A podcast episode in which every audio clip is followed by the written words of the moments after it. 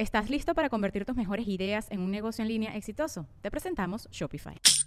Tal vez no lo sabías, pero nuestro podcast More Than Mamis es un negocio. Y lo comenzamos, por supuesto, para desahogarnos y hablar sobre la maternidad, no para convertirnos en expertas de ventas y del e-commerce. Así que sí, necesitábamos ayuda para vender nuestro merch y poner en marcha nuestra tienda. Por eso estamos tan contentas de usar Shopify. Regístrate con tan solo un dólar por mes en shopify.com barra sonoro, todo en minúsculas. Ve a shopify.com barra sonoro para llevar tu negocio al siguiente nivel. Shopify.com barra sonoro. With everyone fighting for attention, how can your business stand out and connect with customers? Easy. Get Constant Contact. Constant Contact's award winning marketing platform has helped millions of small businesses stand out, stay top of mind, and see big results fast. Constant Contact makes it easy to promote your business with powerful tools like email and SMS marketing, social media posting, and even events management. With Constant Contact, you'll reach new audiences grow your customer list, and communicate more effectively to sell more, raise more, and fast track growth. Don't know much about marketing? No sweat. Constant Contact's writing assistant tools and automation features help you say the right thing at the right time every time. Plus, you can send with confidence, knowing your emails are actually reaching your customers thanks to Constant Contact's best in class 97% deliverability rate. I'm a small business owner, and I believe that this is a great tool for other small business owners. In small businesses, you need to create a team. And if you're starting by yourself, Constant Contact can be the team that you need. Tackle any challenge with Constant Contact's expert live customer support. Plus, everything's backed by the 30 day money back guarantee. So get going and start growing your business today with a free trial at constantcontact.com. Just go to constantcontact.com right now. Constant Contact, helping the small stand tall. ConstantContact.com. Estás escuchando El Dolop, parte de Sonoro y All Things Comedy Network. Este es un podcast bilingüe de historia americana en el que cada semana yo, Eduardo Espinosa, le contaré un suceso histórico estadounidense a mi amigo José Antonio Badía, que no tiene idea de que va a tratar el tema. No, no tienes idea, pero se te va a caer la cara, güey. Ay, guau. Así de cabrón está el tema. A ver, échalo. El agua con radio funcionó bien hasta que se le cayó la mandíbula. ¿En qué ojo me pongo el parche? Malditos salvajes incultos. Pagaba 25 centavos a los niños de la localidad por cada perro o gato que le llevaran. No, espérate, ¿qué? El parque se hizo consciente, el parque probó la sangre, güey. De que se va Lo bueno es que nada más te trabas cuando lees, ¿verdad? Sí, sí, sí.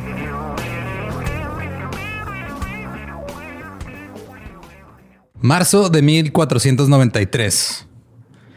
Colón regresó a Europa. Oh, Mientras estuvo en América, dejó en su camino algunas enfermedades, como la viruela, que devastó a los nativos americanos.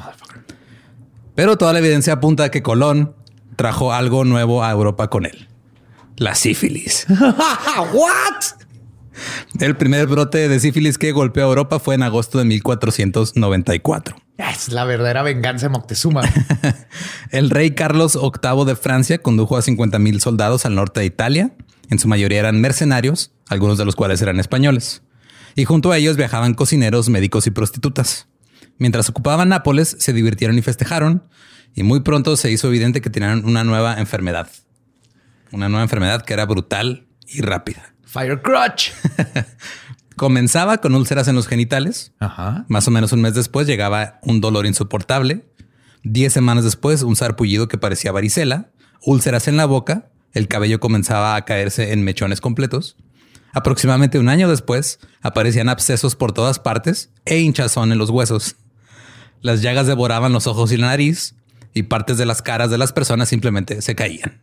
Oh, sabía lo de que se te puede caer la nariz por una serie de, de Nick. Ah, sí, no se te puede caer. Pero todo eso también. Sí, güey, todo. O sea, ahora digo, ya hay tratamiento y ya es Sí, muy es raro como que un- penicilina, ¿no? Y Ajá. listo. Pero estamos hablando de, güey, acaban de descubrir, entre comillas, América. ¿Tú crees que iban a descubrir la penicilina? Todavía no, güey. no, no. Pero en esos tiempos ya la sífilis es, es el catarro del amor. básicamente. Cito, hacía que la carne se cayera de los rostros de las personas y provocaba la muerte en unos pocos meses. Para algunos significaba la destrucción completa de los labios, otros de la nariz y otros de todos sus genitales. Oh my God. Y la fase final venía con debilidad crónica severa, locura o muerte. Oh shit. Sí, aparte te quedas loco. Sí. Como Capone. A finales de 1495, la sífilis se había extendido por Francia, Suiza y Alemania. Llegó a Inglaterra y Escocia en 1497 y para el año 1500 estaba en los países escandinavos, Hungría, Grecia, Polonia y Rusia. O sea, como gira de BTS, güey, conquistando el mundo, cada año llegaban más lejos. Cada, cada vez más gente sabía qué pedo con BTS. Nada más que aquí en vez de BTS era ETS, güey. sí. Pronto se esparció hacia África, China y Japón. Pero aún no se llamaba sífilis. Tenían nombres diferentes. Oh. Los franceses la llamaron la enfermedad española. Los italianos la llamaron la enfermedad francesa. Los alemanes la llamaron el mal francés. Los rusos la llamaron la enfermedad polaca. Los polacos y los persas la llamaron la enfermedad turca. Los turcos la llamaron la enfermedad cristiana. En la India se le llamó la enfermedad portuguesa y en Japón la viruela china. Y en el continente americano eran chinguen su madre. El querían tierras, pues se les va a caer el pito. Chinguen su madre. A lo mejor fue una, una especie de maldición así nativa, güey, que es, es, ah, te- me vas a quitar las tierras, pues te a la verga, pendejo. Sí, Y- un skinwalker haciendo eso y se les cayó. con sus chamanes. El tratamiento de la sífilis era peor que la sífilis. ¿Cómo? Primero estaba un tratamiento que consistía en madera sagrada. Ok, necesito saber what. Mira, la, made- la madera sagrada güey, se pensaba que provenía del árbol que, del que estaba hecha la cruz de Jesús. Oh, ok, así como encino. Ajá, o sea, es, mira, de ese árbol salió la cruz de Jesús, entonces este, cortas un pedacito del árbol y te lo pones en la piel. Ey, si tiene el poder de matar a un dios, al hijo de Dios, tiene el poder de curar, se te caigan los huevos. Eh, mira, no funcionó. Cuando no funcionaba, spoiler, nunca funcionaba, eh, pasaban al siguiente tratamiento. Mercurio. What? Ajá. Frotaban al enfermo con mercurio tres veces al día y lo dejaban junto al fuego caliente para que sudara. Este tratamiento podía durar hasta un mes. Ay, güey, suena, suena curas que estamos oyendo ahorita para el COVID, güey. Sí, no, tú tómate hidro- hidroxicloroquina. ¿o ¿cómo se Con, dos gotitas de limón todas las mañanas. y Te luego aspirina con limón, Que güey. te dé la luz de la luna para que lo saques. Sí, mira, tú eh, ya después de, o sea, te tomas por un mes seguido tres veces al día un té de aspirinas con limón y como por ahí de la tercera semana vas a empezar a sentir algo en la garganta raro, es normal. Ya cuando pase el mes vas a escupir el chip 5G y ya vas a quedar Ay, mira, qué libre bueno, de eso es COVID. lo que más me preocupa. Desafortunadamente, el mercurio, como se ha descubierto, eh, no es bueno para ti. Provocaba sudoración profusa, insuficiencia renal, úlceras bucales graves, pérdida de dientes, erosión de huesos e inestabilidad mental. Sí, más locura. Ahí al, al- al- la receta. Sí, pues es co- como, digo, creo que eh, todo el mundo conoce el personaje del sombrerero loco, que se supone que se volvió loco porque... Era los- común por los vapores del, Ajá, de los- del mercurio que usaban para tratar la piel y todo eso. Entonces, muchos enfermos de sífilis morían a causa del tratamiento con mercurio, no de sífilis. Eh, güey, pues ya se te van a caer los huevos o te puedes morir doblemente loco. Eh, ¿Quieres que se te caigan los huevos o los dientes primero? A ver. En Estados Unidos, la sífilis estaba ya presente en Jamestown, Virginia. Y luego después, o sea, vamos a, a abarcar toda la historia. Ya pasamos por los 1500, ahora vamos a los 1600. No, yes. Hubo un brote en Boston en 1646. El No, brote que, no que muy puritanos, no que muy puritanos. A ver. Ahí te va, güey. El, el brote comenzó con un hombre que trajo sífilis a la ciudad después de trabajar en un barco. ¡Sí, feliz! ¡Sí, feliz! ¡Llévela! Oiga, este, híjole, me la ponen en un topper. y Allá también se habrán inventado cosas como... Es que esta enfermedad empezó cuando un güey se cogió un puercoespín. híjole, no sé, güey, pero No lo dudo. Es probable. Eh, pues muchos sí lo veían como una maldición también. Era, era, o sea, como que. Y luego ya después se volvió como algo que pasaba cuando cogías, güey. O sea, era muy normal. del amor. Lo, catarro del amor. Un hombre la trajo a la ciudad después de trabajar en un barco y se la pasó a su esposa. Al poco tiempo, 15 personas en la ciudad tenían sífilis. Entonces, muy puritanos, güey, pero No, mi amor, es que esa cosa se queda en el excusado ahí en la letrina y entonces fueron las otras personas y se sentaron en donde yo estaba y pues se les contagió. Piensas que estás mamando, güey, pero sí decían cosas así. ¿Neta? Creían que se quedaba en la ropa, en, en las cobijas y que, o en las toallas o así. Llegaremos a esa parte. A principios de la década de los 1700, el autor y promotor de la vacuna contra la viruela, Cotton Mather, se quejó de cuántas prostitutas de la ciudad estaban infectadas con sífilis. Ah, se quejó. si no mames, o sea, uno va a un burdel a pasársela chido un rato y no puedo. O sea, no. El número de prostitutas con sífilis está demasiado alto. Las muertes se registraban como consunción o como consumo, como con la tuberculosis, porque Ajá. también te ibas decayendo y ya de- te morías. O sea, se te iban cayendo partes y tú ibas decayendo hasta que ya. Y recayendo. Y En mi- tropezándote con tu pene y la nariz. En 1724, el gobernador de Luisiana dijo que había muchas mujeres inútiles infectadas con sífilis que estaban arruinando a los marineros y que debían ser enviadas al centro del país a vivir con los nativos americanos. Madre, what? Ah, ese es, buen- ese es un buen sistema de salud que tenían en esos tiempos, ¿verdad? Hay enfermos aquí, no, pues quítalos de ahí y mándalos allá. Y listo. Ajá, y Y ya no pasa nada. gente que no comprendemos. Las enfermedades venéreas empeoraron mucho cuando comenzó la guerra revolucionaria. Después de la batalla de Nueva York, el general George Washington se quejó de cuántos de sus hombres no eran aptos para el servicio militar porque tenían sífilis. Se necesitan huevos para pelear esta batalla y nomás dos de mis hombres tienen huevos. El Congreso Continental en 1778 votó para multar con 4 dólares a cada soldado que fuera hospitalizado con alguna enfermedad venérea. Pero ya sabían por este tiempo que era coger lo que te daba. el- Sí, Sí. ajá. Ok. Cuando Lewis y Clark hicieron su famosa expedición a través de Estados Unidos en 1804, que tal vez no digo, en, Estados Unidos conocen mucho esto porque es parte de la historia, Ajá. cuando se compró el territorio de Luisiana, o sea, cuando empezaron las 13 colonias, estaban acá del lado de Boston. El este, del- ajá. ajá.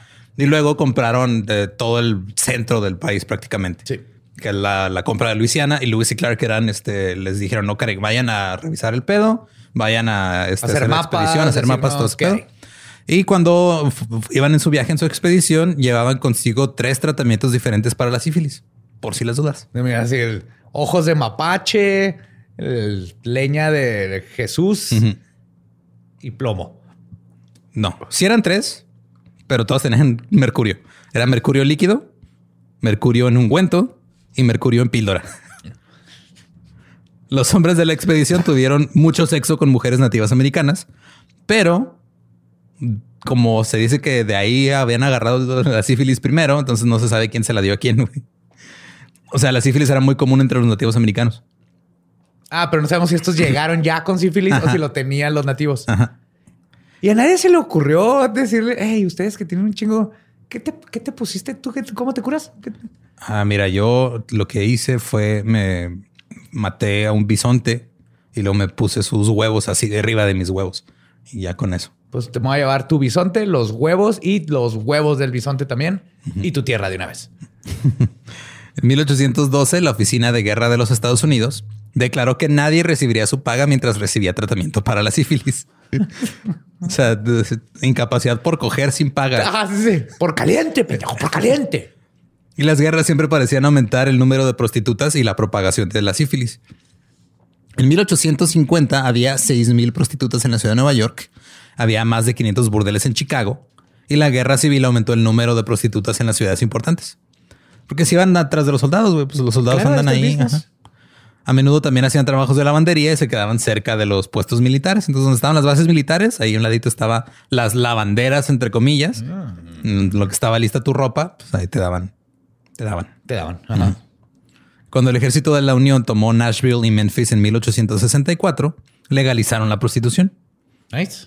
Las trabajadoras sexuales tenían licencia, se les realizaban exámenes médicos cada semana. Si estaban infectadas, las enviaban a un hospital especial para recibir tratamiento.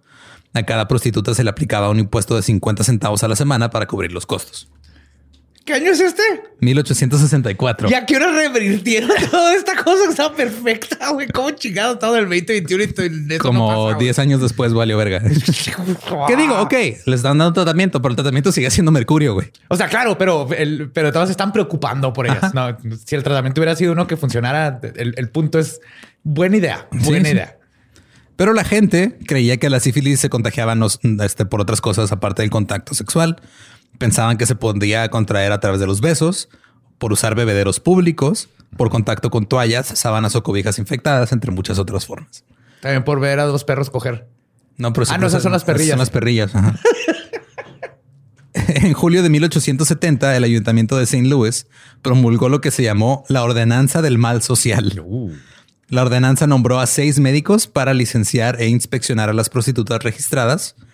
Si se descubría que una tenía sífilis, la enviaban a lo que se le llamó el Hospital del Mal Social. Ah, ¿qué quieres decir? Al burdel de dos por uno. O sea, te, quedas- te quedas pensando el primer flashlight es porque alguien se le quedó pegado ahí y se lo llevó a su ¿De casa. el- Igual el primer dildo, alguien Ajá. se le tuvo que haber caído. Perdón, ahí adentro. Y se quedaban en el Hospital del Mal Social hasta que se certificaran como curadas. Que ya después veremos por qué la gente creía que se estaba curando. La ordenanza sobre el mal social estuvo en vigor durante cuatro años hasta que la legislatura estatal la eliminó. Los médicos continuaron argumentando que esta era la mejor manera de detener la propagación de la sífilis. En 1880, la Asociación Estadounidense de Salud Pública nombró un comité para la prevención de enfermedades venéreas. El comité emitió un informe en el que afirmaba que la sífilis podía, cito, acechar e incluso afectar a mujeres puras y niños sin mancha. Si las enfermedades venéreas se limitaran a quienes buscan gratificación sexual ilícita, sería mejor dejar que los culpables sufran y mueran. Pero hay también muchas víctimas inocentes. Atentamente, un sacerdote. Acuérdense, los niños puros también les da. Ok. Ajá, sí. Amén. Casi todos en Estados Unidos creían que los inmigrantes que llegaban al país traían sífilis. Clásico, ¿no? Sí. Eso persistía incluso cuando todos inmigrantes se les realizaba un examen médico. Por ejemplo, de 11.000 inmigrantes que llegaron a Ellis Island en julio de 1921, solo 43 dieron positivos para una enfermedad venérea. Un médico italiano que llegó en 1920 dijo que tenía que luchar contra las acusaciones descabelladas de que la sífilis era común entre los italianos que llegaban. Y como el güey estaba enojado, Eh, obviamente. che sono ¿Qué es italiano. esto? Molto sexo todo el tiempo. eh, belladonna. Sífilis. Sí. Hecho, la, la salsa para el espagueti primero se usaba como lubricante en Italia, ¿no? Luego ya descubrieron que sabía chido. Será marinara. Había que marinar a la, a la- al órgano. Eh. Y por supuesto, los estadounidenses tuvieron que combinar sus miedos a la sífilis con el racismo. Oh, ¡Sabroso! A los negros de principio de la década de 1900 se les llamaba, cito, una raza notoriamente empapada de sífilis. Le exuden por la piel. Es que hacen una canasta de tres puntos, nos salpican con sífilis. tenían estándares cada vez más bajos de moralidad sexual. Esa era la razón por la que tenían sífilis. Una revista médica dijo, cito, el negro proviene de una raza sureña y como tal su apetito sexual es fuerte. La virginidad es rara en una chica negra mayor de 18 años. Esta es la razón de la alta tasa de sifilíticos. Y a mi hija le dio sífilis por sentarse en la letrina. Hasta que se ponga un freno a la comunicación sexual promiscua en esta clase de estas personas o hasta que se impongan las medidas terapéuticas ¿Qué te adecuadas. refieres con estas personas? Pues a los negros, güey, que no estás escuchando. estamos haciendo, eh, estamos nada más citando las cosas horribles que decían. Eh, la sífilis se propagará entre ellos y aman- ama- ay, amenazará. Iba a decir amanecerá, pero no. Amenazará a quienes entren en contacto con ellos. Acuérdate, más de tocarlos ya, güey. O sea, Sí, sí, lo exudan, lo sudan. en 1910, el Instituto Rockefeller de Investigación Médica comenzó a estudiar la sífilis para encontrar mejores tratamientos. ¿Quieres saber cómo investigaron esto? Por favor, güey. Yo estoy imaginando a señores con bigototes, güey, así picándole con palos a los testículos de un vato, diciendo "Hmm, sífilis. Ahí te va. Un investigador tomó una solución inactiva de sífilis y se le inyectó a unos niños. ¡Ay, no seas para usarlos como sujetos de control en los experimentos. Oh my fucking God. No creí que iba a llegar a eso. Pequeño detalle, no le pidió el consentimiento a los padres. Ah. Entonces, Uh, Aparte, entonces la gente estaba encabronada, obviamente. Pero la oficina del fiscal decidió no presentar ni procesar cargos. ¿Por qué chinga? Pues porque es un doctor, ese nombre de la ciencia. Así es cierto, güeyes saben qué pedo. Ajá. En 1916 se descubrió que otro investigador estaba perforando los cerebros de sus pacientes para ver si había alguna bacteria de sífilis en sus Para cerebros. encontrar el sífilis. Ahí está, ya lo vi al güey. Ajá, mira, Ah, no ahí es la amígdala, pero por ahí anda, se parece. Es que se parece a la amígdala. Sí, tampoco pedía consentimiento.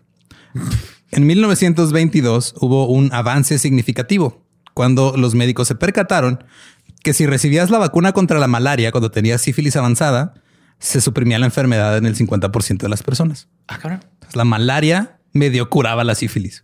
Tener malaria. Sí, o sea, la, la vacuna contra la malaria. Ah, ok. Es Entonces la malaria. es que hay enfermedades que te dan y luego ayudan a otras. Simón. O sea, hay virus que tienen un como De hecho, todavía han hecho, o sea, hasta la fecha, han hecho experimentos con la malaria porque hay cosas que, o sea, como que no, no sé exactamente cómo funcionan. No soy epidemiólogo ni nada de esas madres, pero lo que entiendo es de que tiene una particularidad que hace que tu sistema inmune se ponga a trabajar así como nunca. y empieza en- a curar cosas. empiezan, este sí, o sea, es, es algo así. Una vez leí en un estudio, no entendí ni el 10% de lo que decía, pero la conclusión era esa de que la usan, este, no como una cura, pero sí como una manera de investigar las reacciones del sistema inmune a diferentes tipos de enfermedades. Está bien, todo ese pedo de la, y lo más ahora ya con el, lo del COVID, así cuando empezó me, me metí a leer cosas de, de epidemias y todo, está bien cabrón, güey, no entiendo nada. Eh, eh, creo que nadie entiende nada, Eduardo. Por eso estamos todavía año uno y casi llevamos para año y medio. Ahora, la sífilis en etapa avanzada era una pesadilla. Afectaba la médula, las piernas, la vejiga y el ano. Había ceguera y sordera. Y luego estaba la paresia, que es una, es la paresia sifilítica, es una especie de parálisis. Ajá. Los músculos te dejan como de funcionar y luego empieza una degeneración mental progresiva. La víctima se encaminaba lentamente hacia la, cito, idiotez y finalmente terminaba en la muerte. término oficial, güey. No, ya está. Este güey ya está bien idiota. Este Ya. niño, jóvenes, tiene, tiene idiotez y, y poquita pendejez le está creciendo. Cuando sea grande va a ser un total imbécil. Eran términos Sí, güey, así se usaba. en- en su trayecto al más allá tenían delirios y a menudo actuaban violentamente. Debido a esto tenían que ser internados en asilos. Yo no me acuerdo si lo mencioné en el de la lobotomía, pero en los, en los asilos, en los insane asylums, en los hospitales psiquiátricos, había mucho enfermo de sífilis avanzada. Durante la Primera Guerra Mundial, el secretario de guerra Newton Baker estableció un radio de 10 millas alrededor de una base donde la prostitución y la venta de alcohol a los soldados era ilegal. Ok. O sea, estabas ahí en, en una base militar y a 16 kilómetros a la redonda no había alcohol ni prostitutas. Eso no va a detener absolutamente nadie. Un boletín oficial del ejército decía, cito, las relaciones sexuales no son necesarias para la buena salud y es posible la abstinencia total. Esa es mi respuesta a eso. Se creó lo que se conoció como el plan estadounidense que proporcionaba actividades sanas a los soldados y les enseñaba sobre las enfermedades venéreas y les recordaba que la prostitución es ilegal. Algunas de las actividades saludables incluían ir a la piscina, hacer picnics patrocinados por la iglesia, conciertos, desfiles, bailes acompañados y fiestas en la playa, pero cada quien, o sea, cada color por separado, Ah, porque oh. todavía estaba la segregación. Oh, que la madre. La zona roja de San Francisco fue cerrada como para combatir este pedo. Y lo único que pasó fue que las trabajadoras sexuales pues, se fueron a los salones de baile, a los bares, a las calles y a buscar a los soldados directo ahí. Hola, te lavo la ropa. Sí. en San Diego se iban a buscar soldados a los cafés, a los comedores de hoteles, a los bares o literal en la calle. Luego el Departamento de Guerra concluyó que el cierre de las zonas rojas solo trasladó a las trabajadoras sexuales a otras áreas. Pues sí. Sí, se dieron cuenta de, ah, entonces nuestra solución no solucionó nada. Ok, probemos otras cosas. Primero intentaron conseguir que las mujeres trabajaran en la guerra. El Departamento de Guerra creía que las mujeres, cito, podían adoptar un comportamiento de clase media y estándares adecuados. y luego empezaron a detener a mujeres sospechosas de prostitución o de ser mujeres sueltas. Oh, Loose women. loose women. Ajá. Si esa mujer anda suelta, a ver, enséñame tus papeles. ¿Dónde está? ¿Dónde está tu, tu A ver, cadenita? chécala a ver si trae collar, trae chip. Suena horrible, güey, pero no estoy mamando. No, Así- es eso que yo sé. Ajá, eso Sí, sí, sí. sí. El razonamiento era, estamos protegiendo a nuestras tropas de la sífilis y gonorrea. Para poder proteger al país del enemigo Exacto. verdadero. En 1918, el presidente Wilson asignó 250 mil dólares para crear hogares de detención para mujeres delincuentes. 18 mil mujeres, de las cuales 15.520 tenían enfermedades venéreas, fueron internadas en estas instituciones entre 1918 y 1920. Cada mujer estuvo detenida durante un promedio de 10 semanas. Muchas fueron confinadas sin el debido proceso legal. Wow. Alentados por el Departamento de Guerra, los gobiernos locales y estatales aprobaron leyes que exigían un examen médico a los ciudadanos razonablemente sospechosos de estar infectados con sífilis. Cante esa palabra para hacer leyes. razonablemente. Si es razonablemente inmoral, te puedo meter a la cárcel. En Virginia, los funcionarios de salud recibieron luz verde para examinar a vagabundos, prostitutas y, cito, personas que no tienen buena fama. Qué buen trabajo ese se va. no quiero ser el vato que le tocó ir con un, vagabundo. Sí, oye, güey. ¿Se puede este bajar los pantalones, por favor? Necesito leerle los genitales. Soy parte del gobierno. Aquí está mi placa.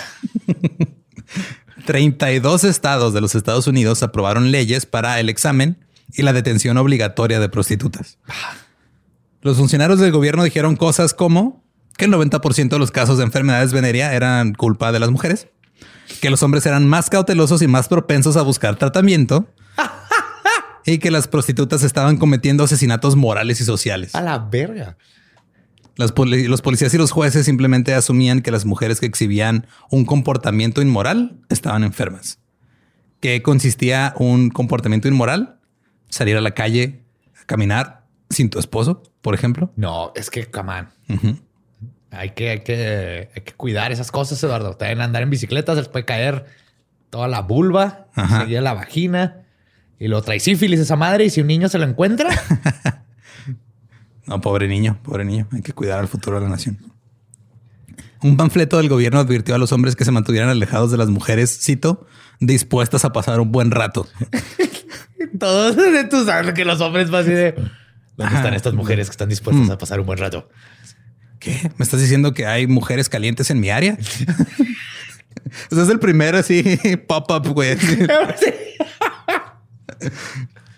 Un cartel afirmaba que el 70% de todas las mujeres sueltas tenían sífilis o gonorrea. 70. El 70. Wow. Obviamente no había estadísticas claro. que respaldaran esto. En las instalaciones el tratamiento a menudo se hacía a la fuerza. Les aplicaban hasta 19 inyecciones y frotamientos de mercurio y como si fuera una cárcel, las instalaciones estaban rodeadas por cercas y alambre de púas. Solo permitían otras visitas femeninas. Si no había, y si no tenían cuartos separados para las mujeres negras, las mandaban a la cárcel. Oh, fuck. Entonces, si eres prostituta y aparte eres, eres negra, eh, vas a la cárcel. Vas a la cárcel. O sea, no te vamos a tratar aquí porque vas a infectar de, lo que sea que tienen ustedes extra por ser de otro color a las mujeres blancas. les van a dar ritmo y les van a enseñar a, mover las caderas y cantar. Se empezaron a producir películas de soldados y civiles. Eh, por ejemplo, estaba la película Fit to Fight, que era apto para luchar que trataba sobre cinco soldados y varias prostitutas. Uh, sí vi ese Bang Boss. sí me acuerdo ese video. Eh, y después le cambiaron el nombre a Fit to Win y la busqué, pero no la he encontrado. O sea, este, encontrado nada más el documento donde explican la trama. Y la trama se trata de Billy, que se negó a tener algo que ver con las prostitutas. Ah, good old American Billy. Ajá. Y otro, los otros de sus, de sus eh, amigos, uno besó a una prostituta y se regresó a la base militar donde le salió donde una... lo besó a todos sus soldados es sexy con los que se baña todos los días. Pues estaría, digo, creo que esa parte la cortaron al final, pero sí, creo que no están considerando todo este otro aspecto. Ese güey besó a la prostituta, regresó a la base y le creció una lesión sifilítica cancerosa en el labio. A la madre. Por un beso. Los otros tres le entraron a la inmoralidad. Uno de los tres regresó al campamento y tuvo que recibir tratamiento por su enfermedad venérea. Los otros dos soldados estaban en el burdel divirtiéndose y contrajeron una ETS. Entonces Billy fue el único que dijo todo bien, no pasa nada, yo soy fuerte y no voy a caer en las garras de las mujeres sueltas, voy a cuidar a mi país, pero este maltrataba a las prostitutas. Billy. Sí. Apenas decir, yo soy Billy porque yo por eso no besé a una mujer hasta los 18 para no embarazarlas, porque en mis tiempos así te embarazabas. Sí, no, el pedo acá era de que no quiero ser también se burlaban de él porque respetaba a las prostitutas, güey. Por eso quiero encontrar ese pinche video, pero no lo encuentro porque es, en la, sí, en la de, eh, cuando te describe la trama es de, ay, sí, como que tratas bien a las prostitutas, pues nomás son para que las uses y ya. Y entonces el güey, este, Wow. sí, está culero. El psique de una nación. ¿Estás listo para convertir tus mejores ideas en un negocio en línea exitoso? Te presentamos Shopify. Tal vez no lo sabías, pero nuestro podcast More Than Mamis es un negocio y lo empezamos por supuesto para desahogarnos y hablar sobre la maternidad, no para convertirnos en expertas de ventas y del e-commerce. Así que sí, necesitábamos ayuda para vender nuestro merch y poner en marcha nuestra tienda. ¿Y cómo suena con Shopify?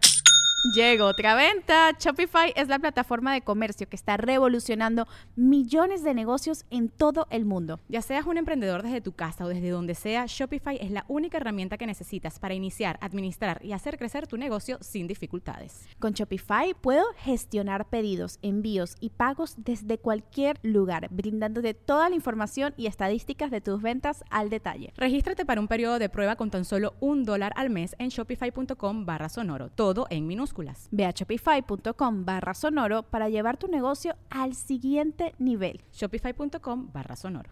La campaña no funcionó tan bien que digamos durante la Primera Guerra Mundial. Las enfermedades venéreas fueron la segunda razón más común de bajas por discapacidad y de ausencia del deber. Más que por recibir un pinche balazo. De... Fueron la segunda, güey. Sí. Wow.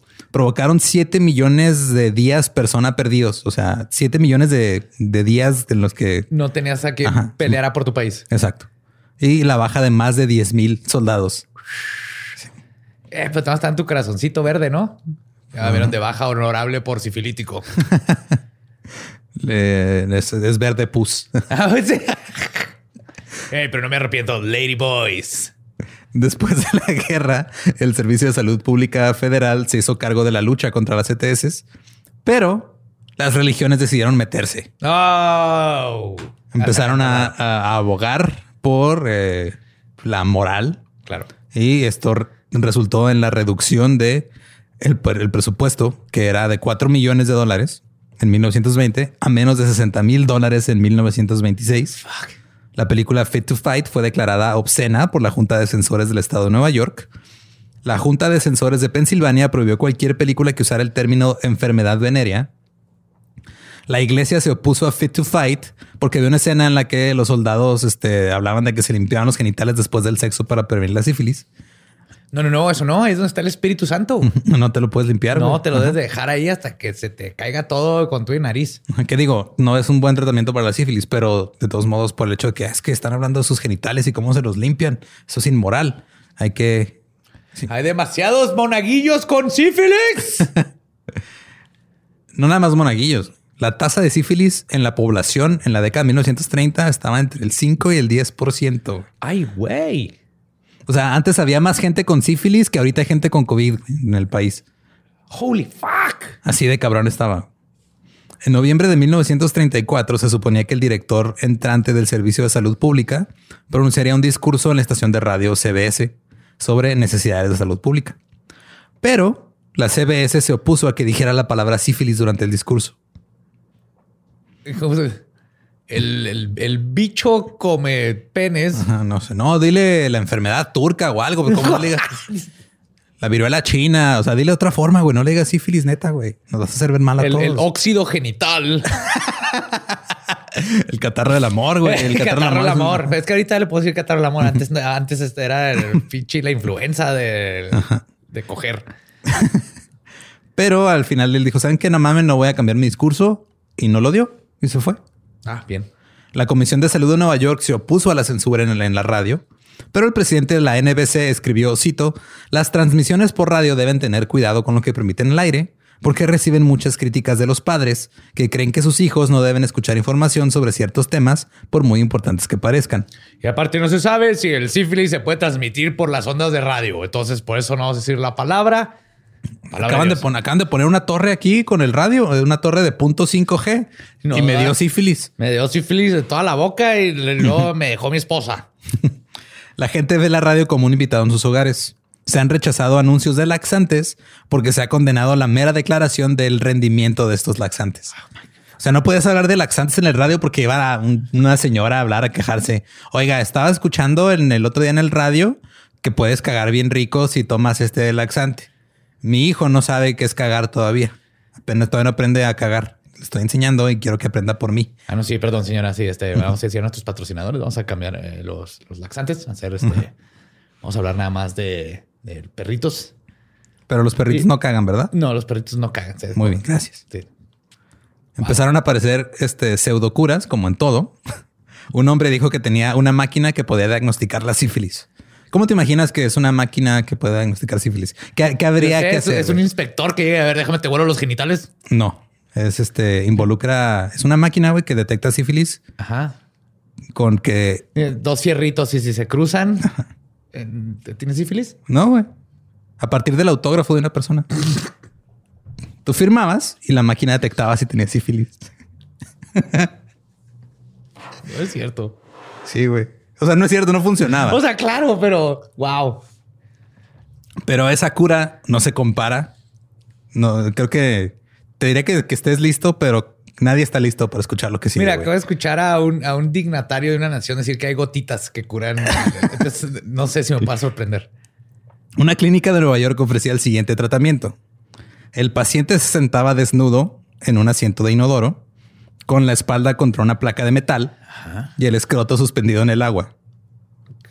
Esto me llegó a pasar una vez porque se llenó de más el excusado. Y es la peor experiencia de tu vida. La peor experiencia de tu vida. No, no quieres sentir frío y húmedo ahí cuando no lo estás esperando. Creo que nadie. No, no. Sí, ya es que cuando salpica el, el, pedo es el beso de Poseidón. Este pedo ya se fue más, más allá, güey. ¿Qué? ¿Tú estás con una placa en la espalda? Una placa en la espalda, tus, huevos colgando en, en agua y la placa de metal recibió una descarga eléctrica. y eso curaba la sífilis.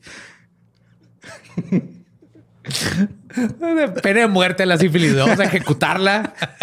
Así empezó la silla eléctrica. O sea, es como si fueras ahorita a un bar, güey, y llegas, llega el güey de los toques. El de los toques, oiga, espérame tantito, me pasan un vaso con agua, es que traigo un granito raro y voy a, aprovechar de una vez. Voy a curar esta chingadera que traigo en los huevos. Wow.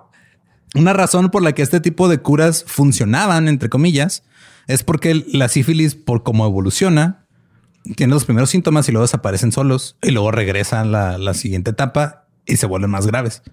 Entonces empezaban a retroceder los síntomas y creían, ah, ya me estoy curando, güey. Coincidía que te hiciste algo. Coincidía con que te electrocutaste los huevos. Pues si yo pagué para electrocutarme mis huevos, yo decidí hacer eso a juego que me voy a creer que está funcionando todo. Tienes que justificarte ese pedo si no puedes vivir contigo mismo. Y, y sí, o sea, iban desapareciendo los primeros síntomas, pero no regresaban lo demás. Eh, y, seguían infectados y seguían propagando la enfermedad. Y dicen, ah, ya me curé, ya puedo ir a coger otra vez. Ahí vengo. Y luego iban y propagaban más la sífilis. En 1938, Franklin D. Roosevelt firmó un proyecto de ley otorgando 15 millones de dólares para la Ley Nacional de Control de Enfermedades Venéreas. Esto crearía más centros de diagnóstico y tratamiento. Y para correr la voz, sacaron una obra que se llamaba Spirochet, que es la, el nombre de la familia bacteriana que provoca la sífilis. Okay. Hubo 32 representaciones de la obra en Chicago. Se ibas al teatro a ver una obra sobre una bacteria que te provoca. Soy el sífilis. Vamos a contagiar tus huevos. Todos los miércoles a las 8 con Yuri como la sífilis.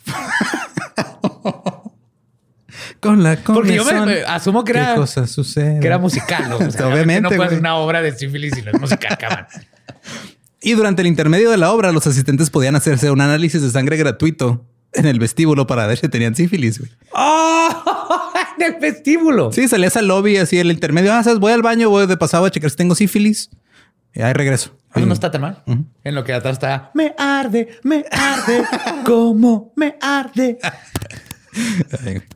en 1932, el Instituto Tuskegee y el Servicio de Salud Pública comenzaron un estudio en el condado de Macon, Alabama.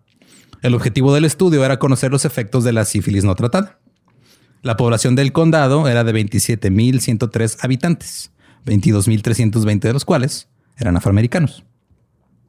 Al principio del estudio tomaron a 399 hombres afroamericanos de bajos ingresos con sífilis latente y se les dijo que se les estaba brindando atención médica gratuita. Les están dando agua en lugar de quimio. Prácticamente problema era que les estaban mintiendo. La mayoría de los hombres no tenían educación de más allá del séptimo grado, de primero de secundaria, güey, no sabían nada. Y este, les dijeron que su diagnóstico era que tenían sangre mala. Bad blood. Antes de que Estados Unidos entrara en la Segunda Guerra Mundial, el ejército realizó conferencias sobre cómo tratar la gonorrea y la sífilis durante la guerra. Debatieron sobre si debían dejar o no luchar a los hombres con sífilis. O sea, era, tiene sífilis, güey, pues no, no hay que dejarlo que vaya a la guerra, güey. Lo que tenemos que hacer es que este vato seduzca a los soldados del otro lado, güey. Y luego les contagia el sífilis. Sí, güey, ya se me Ah. acabaron las balas. Aviéntale un huevo, güey. Como granada. Eh, al principio, a ningún hombre infectado se le permitió luchar contra el enemigo. Pero a medida que avanzaba la guerra, esa restricción se dio y 200 mil hombres con enfermedades venéreas lucharon contra alemanes y japoneses. ¡A la what! Yes. A los soldados eh, se les mostraron películas conocidas ahora como Susie Crotch Rot o Susie Entrepierna Podrida, que eran estas películas de cómo una mujer suelta te iba a seducir y te iba a pudrir la entrepierna. Crotch rot. Oh my God. Se repartieron folletos. La capacitación incluía información sobre enfermedades venéreas. Ibas al, al ejército, güey.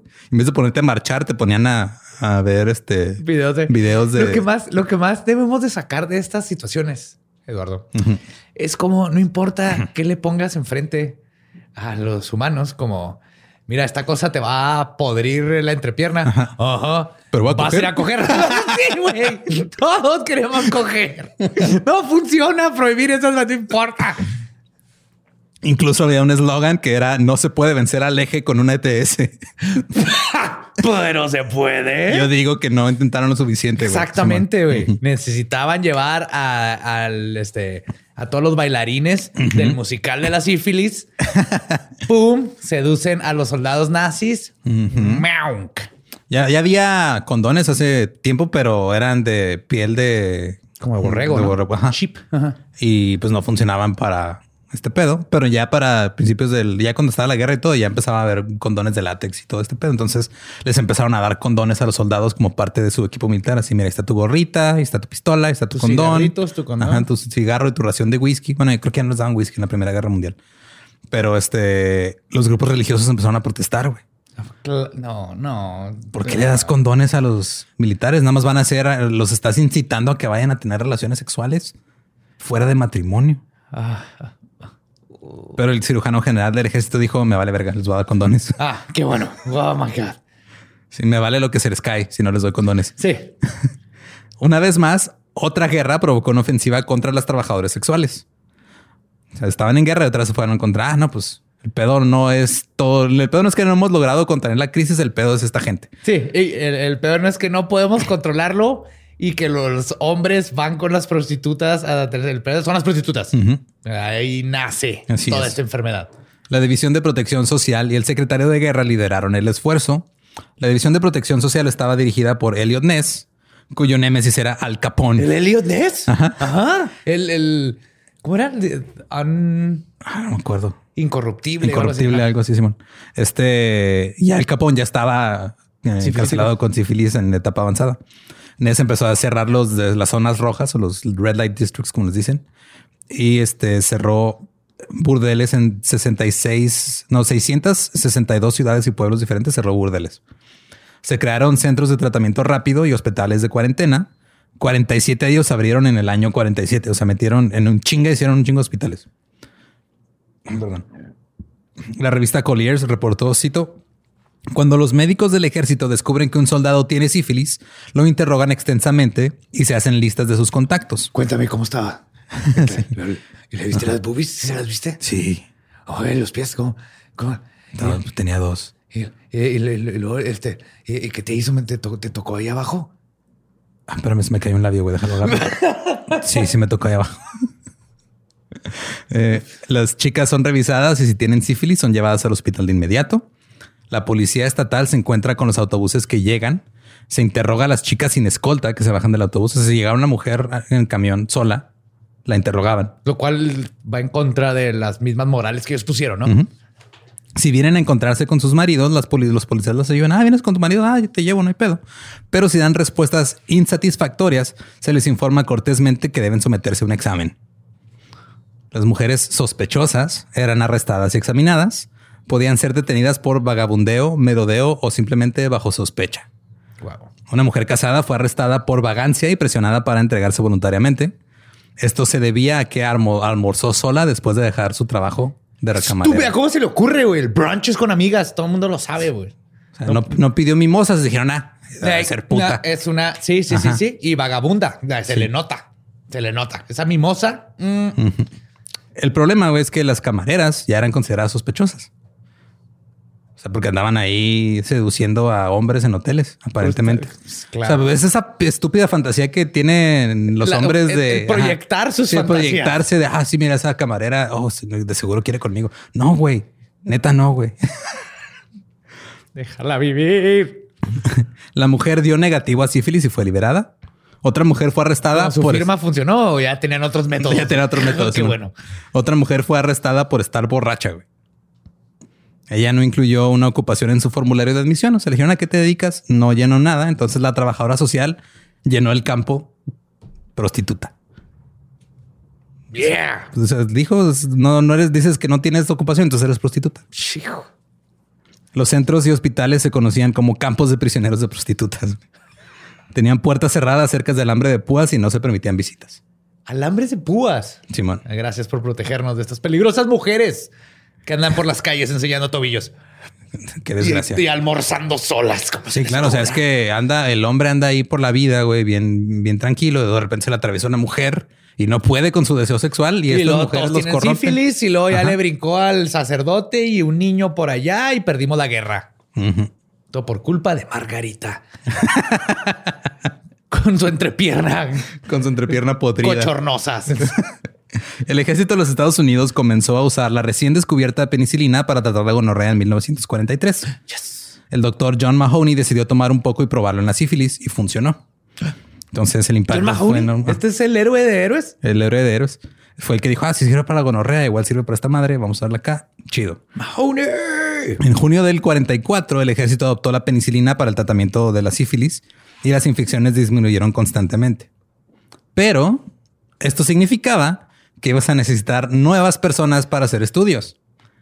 Entonces, entre 1946 y 1948, los médicos de salud pública estadounidenses infectaron a 700 guatemaltecos con enfermedades venéreas. No mames. ¿De dónde? Con la ayuda de su presidente, güey. Oh, what? Aparte, ¿de dónde sacaron guatemaltecos? De Guatemala. Le dijeron al presidente de Guatemala. Sí, güey. Oye, préstame gente. No, necesito infectarlos de, de sífilis y gonorrea para ver qué pedo. ¿Qué? Ajá. En su mayoría les dieron presos, enfermos mentales o algunos soldados. En nombre de la ciencia, güey. Es el nombre de la ciencia. Todo se vale en nombre de la ciencia. Sí. ¿Quieres? pues sí. Todo esto se pagó con los dólares de los impuestos estadounidenses, güey. O sea, la gente que estaba pagando sus impuestos en esa época pagó para que infectaran a guatemaltecos para importar gente de Guatemala mandaba por su gobierno para que inyectaran sífilis a en nombre de la ciencia, güey. En nombre, de la ciencia. Eso hace todo mejor. sí. Se debería contar todo asesino en serie. La, la, maté a 16 mujeres en, nombre, de, la, ciencia. Está viendo como el güey este, cuchillo duele más. Como el ginecólogo, que no hablamos mucho de él con el de la cesárea, pero el ginecólogo que también mató un chingo de esclavas. Eh, los institutos nacionales de salud pagaron a trabajadoras sexuales infectadas con sífilis para que se fueran a acostar con los prisioneros y con estos guatemaltecos. ah, tú tienes sífilis, ve y cógete ese güey. Y les pagaban. En algunos casos, las prostitutas no infectaron a los hombres, porque pues no siempre se infecta, no es de a huevo. Así que... Tiene que ver si lo haces con los zapatos puestos o no. Mira, no sé qué sea el pedo, pero... tampoco, no me dan caso, ¿eh? No soy epidemiólogo ni epidemiólogo. No sé ni pronunciarlo, güey. Eh, así que usaron otros métodos como tomar este, cultivos de bacteria, rasparles la cara, el brazo o el pene y echarles la bacteria encima. Y todo ese hago, el raspado ese para de piel es lo hicieron con mi perrita, con Charlotte. Es horrible. Es horrible. O sea, oh, no es nomás como que te tocan. No, no, no. Es quitarte así como que la primera capa de epidermis. También lo, lo, hicieron mediante punciones lumbares. Así te inyectaban sífilis en la columna. Cuando alguien contraía sífilis, se le administraba Para ver qué pasa si alguien te coge la columna con sífilis. Así, ay, me equivoqué. Te la metí por la espalda. Sí. ¿Cómo chingados? ¿Qué chingados le sirve a alguien, güey? Es por la ciencia, chingada madre, que no has entendido. Se calcula que 83 murieron a causa de esto. La secretaria de Estado Hillary Clinton en el 2010 tuvo que disculparse por lo que pasó. Y a los sujetos del antes mencionado estudio de Tuskegee en 1932 les dijeron que el estudio duraría seis meses. Espérate, ¿Tuskegee? Ajá. ¿Te suena? Bien cabrón. Había experimentos con un chingo de cosas bizarras. Yes. Extendieron el estudio 40 años. What? Causó la muerte de 128 de los 399 participantes, algunos por sífilis, otros por complicaciones relacionadas a la enfermedad. Ninguno de los hombres fue tratado con penicilina, aun cuando ya se usaba como tratamiento en 1947. Es lo que te iba a decir, ya tiene la cura. Esto no se trata de ver qué cura era de ver si, si alguien se equivoca y te coge la columna vertebral sin querer. Sí, y este, los hombres que aún estaban eh, vivos después de este pedo, ya los trataron con penicilina, pero eso no fue hasta 1972, cuando una filtración a la prensa. O sea, ya existía The Grateful Dead. Sí, güey, y ahí The Doors. Ajá. De hecho, este, o sea, en 1962 alguien en la prensa filtró que están haciendo este experimento en, en- acá en Alabama con, con gente de escasos recursos eh, y, y gente afroamericana y no les están tratando todo. Entonces dijeron, ah, ya nos cacharon, güey, hay que dejar de hacerlo. Whoopsie. Y los empezaron a tratar. En 1974, el gobierno acordó pagar 10 millones en un acuerdo extrajudicial para 400 personas. Les tocó más o menos como 37 mil dólares a cada quien. Bill Clinton se disculpó por esto en el 90. Entonces ambos Clintons se han tenido que disculpar por sífilis. Supongo que en más de una ocasión, o sea, una por la gente y la otra por Eh, ellos. públicamente van dos. En privado no sabemos. El estudio Tuskegee ha sido citado como posiblemente el estudio de investigación biomédica más infame de la historia de los Estados Unidos. Su revelación condujo al establecimiento de la Oficina para la Protección de las Investigaciones Humanas. También ha sido una causa importante de desconfianza en la ciencia y el gobierno entre los afroamericanos. Sí. Hay un sesgo bien cabrón en los estudios médicos todavía hasta esta fecha. Porque la gente afroamericana no confía en los doctores y no confía en. Por eso ahorita este ahí está desproporcionada la muerte entre afroamericanos y latinos inmigrantes por COVID. Es porque no confían en, en la medicina Justo por cosas como estas. Que están vacunando menos este, afroamericanos y latinos que, que blancos, obviamente. Y el pedo empezó de ahí y todavía, o sea, este pedo sigue afectando, güey. Ya pasaron, ¿qué te gusta? El 72, ya pasaron casi 50 años desde que se acabó el experimento. Y es que este Pero es el experimento que teniendo- sabemos. güey. Sí, o sea, ha habido Eh, un chingo. que, eh, viviendo ahí, sé cuántas cosas les tocó donde las hicieron mamada y media. El origen de la sífilis ha sido objeto de debate durante mucho tiempo. Hasta el siglo XX se creía que Cristóbal Colón la llevó de América al viejo mundo. Pero en los 80 Les los traje oro, gallos y sífilis. ¡Dense! Eh, eh, luego en los de los 80, en 1980, hubo estudios que presentaron posibles pruebas de que la sífilis era una enfermedad que ya existía en el mundo antiguo y que luego evolucionó. Y dijeron que habían encontrado 50 esqueletos que tenían señales de haber padecido sífilis, pero luego los, revis- los revisaron otros investigadores y dijeron no, no hay evidencia. Entonces, hasta la fecha, la teoría que más tiene Sífilis sentido es de que la sífilis se originó entre nativos americanos Y, y, se la llevaron para allá. A los nativos americanos no les partió la madre la sífilis. Ellos tenían una pinche cura. Es probable, güey. Ya tenían su penicilina o un También- hongo que también curaba. hay- hay Y a otros nadie que- se le ocurrió decirle... Es que también hay otros que dicen que, que lo que pasó, güey, fue que alguna bacteria que traían estos güeyes de allá se mezcló con una de aquí. Y como ninguno de los dos tenía inmunidad para ella, Le pegó a todo el mundo. ajá, se, de ahí salió. la- Pero esa historia, digo, esa teoría tampoco tiene muchos fundamentos.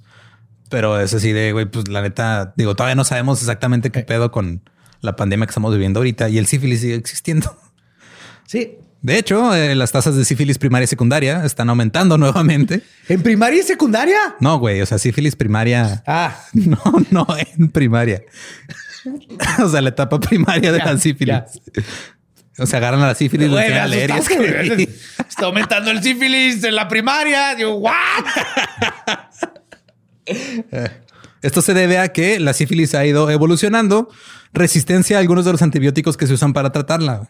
Oh, oh. Que si no están enterados eh, de ese pedo y quieren asustarse todavía más, si, si creen que el calentamiento global es el que nos va a mandar a la verga, pónganse a investigar sobre la resistencia a los antibióticos de las bacterias.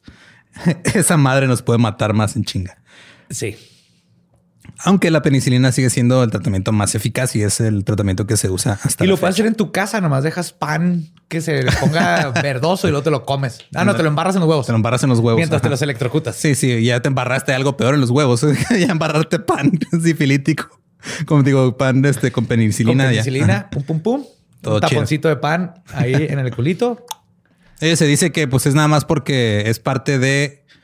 Es consecuencia de que ya cada vez la sexualidad es más abierta, lo cual está chido, pero al mismo tiempo eh, no, no ha habido suficiente avance en la educación sexual para educar a los que están siendo más No, Eduardo, es que si les decimos que, que, Se les puede eso vaya pito. adentro Ajá. y eso vaya afuera, los niños van a ir y lo van a hacer. Exacto. Es la única forma que se enteran. Si no les decimos nada, los niños ni piensan en sexo. Sí, Los y- adolescentes, hombre. Y lo van a creer que es normal, que, ah, sí, no, pues sentí chido, pero luego me salió una ampolla con pus y pues eso no es normal. Entonces, ese pues, eh, sí creen que es parte de eso, sobre todo porque se da mucho en lugares este, que no tienen eh, pues, educación sexual o que tienen eh, mucha influencia religiosa en los sistemas educativos. Eh, y esa es la historia hasta ahorita de la sífilis en América. Oh my God. To be continued. Eh, De repente, en algún momento va a llegar la super sífilis y nos va a chingar. Ahí sí ya valió verga, güey, porque nadie va. Si ahorita no se quieren poner putas máscaras, imagínate, por favor, no cojan en seis meses. No va a funcionar. Nope. No va a funcionar. Ahí sí ya valió la, la especie humana. Eh, si quieren escuchar la versión en inglés del episodio, es el episodio 163 de The Dollop, Syphilis in America. Y pues muchas gracias. Este, cuídense, usen protección y así. Recuerden que no nada más es para evitar embarazos, también es para evitar enfermedades. Sí, sí. De hecho, es más probable, ¿no? No sé, no, no conozco los, pero es algo que está ahí. Hay muchos peligros que son fácilmente prevenibles. Eso es que es lo bonito. Vivimos Sí. en tiempos del condón. Y recuerden que nos pueden encontrar en todos lados como arroba el Dollop. A mí me encuentran como arroba ningún Eduardo. Ahí me encuentra como el va diablo. Y si no conocen su historia, están condenados a que se les cague la pinche nariz por andar cogiendo sin condón a lo estúpido. O sea, sí cojan, pero protéjanse. Exactamente. Amén. ¿Estás listo para convertir tus mejores ideas en un negocio en línea exitoso? Te presentamos Shopify. Tal vez no lo sabías, pero nuestro podcast More Than Mamis es un negocio y lo empezamos por supuesto para desahogarnos y hablar sobre la maternidad, no para convertirnos en expertas de ventas y del e-commerce. Así que sí, necesitábamos ayuda para vender nuestro merch y poner en marcha nuestra tienda. ¿Y cómo suena con Shopify? Llega otra venta. Shopify es la plataforma de comercio que está revolucionando millones de negocios en todo el mundo. Ya seas un emprendedor desde tu casa o desde donde sea, Shopify es la única herramienta que necesitas para iniciar, administrar y hacer crecer tu negocio sin dificultades. Con Shopify puedo gestionar pedidos, envíos y pagos desde cualquier lugar, brindándote toda la información y estadísticas de tus ventas al detalle. Regístrate para un periodo de prueba con tan solo un dólar al mes en shopify.com barra sonoro, todo en minúsculas. Ve a shopify.com barra sonoro para llevar tu negocio al siguiente nivel. Shopify.com barra sonoro. ¿Estás listo para convertir tus mejores ideas en un negocio en línea exitoso? Te presentamos Shopify. Tal vez no lo sabías, pero nuestro podcast More Than Mamis es un negocio y lo empezamos por supuesto para desahogarnos y hablar sobre la maternidad, no para convertirnos en expertas de ventas y del e-commerce. Así que sí, necesitábamos ayuda para vender nuestro merch y poner en marcha nuestra tienda. ¿Y cómo suena con Shopify? Llega otra venta. Shopify es la plataforma de comercio que está revolucionando millones de negocios en todo el mundo. Ya seas un emprendedor desde tu casa o desde donde sea, Shopify es la única herramienta que necesitas para iniciar, administrar y hacer crecer tu negocio sin dificultades. Con Shopify puedo gestionar pedidos, envíos y pagos desde cualquier lugar, brindándote toda la información y estadísticas de tus ventas al detalle. Regístrate para un periodo de prueba con tan solo un dólar al mes en shopify.com barra sonoro, todo en minúsculas. Ve a shopify.com barra sonoro para llevar tu negocio al siguiente nivel. Shopify.com barra sonoro. It is Ryan here, and I have a question for you. What do you do when you win? Like, are you a fist pumper? A woohooer, a hand clapper, a high fiver. I kind of like the high five, but if you want to hone in on those winning moves, check out Chumba Casino. At chumbacasino.com, choose from hundreds of social casino style games for your chance to redeem serious cash prizes. There are new game releases weekly, plus free daily bonuses. So don't wait. Start having the most fun ever at chumbacasino.com. No purchase necessary. Group. Void were prohibited by law. See terms and conditions. 18 plus.